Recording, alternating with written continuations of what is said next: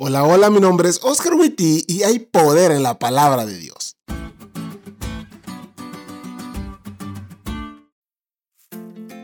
Yo soy hondureño y los hondureños tenemos una forma particular de hablar. Pero si vos me estás escuchando desde Honduras, sabes que mi forma de hablar ya no se parece a la forma de hablar de los hondureños.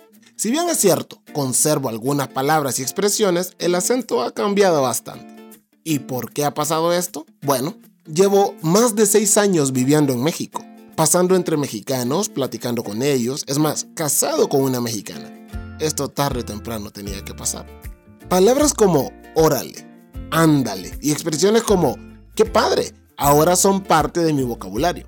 Es que en la convivencia las cosas se pegan. O como lo diría Elena de White, es una ley de la naturaleza intelectual y de la espiritual que llegamos a ser transformados por medio de la contemplación la mente se adapta gradualmente a los temas en que se ocupa.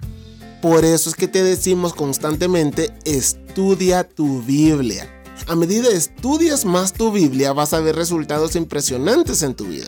Esas palabras estarán en tu mente y empezarás a reaccionar de la forma como reaccionaba Jesús.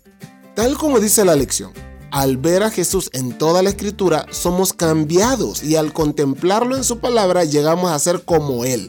En otras palabras, no podemos parecernos a Jesús sin leer la Biblia. Pero hay más, sí, mucho más. Según Pablo, la Biblia es útil para enseñar, revela la verdad y expone el error, describe el plan de Dios para la raza humana, reprende nuestros pecados, corrige nuestros pensamientos erróneos y nos instruye en la justicia. Las escrituras revelan la justicia de Cristo, nos llevan de la locura de nuestra propia pecaminosidad a la belleza de su justicia. Eso sin contar el impresionante cambio de vida que experimentamos al aplicar en nosotros lo que está en sus páginas.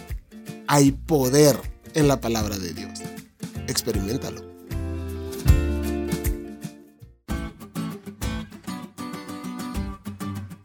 ¿Te diste cuenta lo cool que estuvo la lección? No te olvides de leerla y compartir este podcast con todos tus amigos. Es todo por hoy, pero mañana tendremos otra oportunidad de estudiar juntos.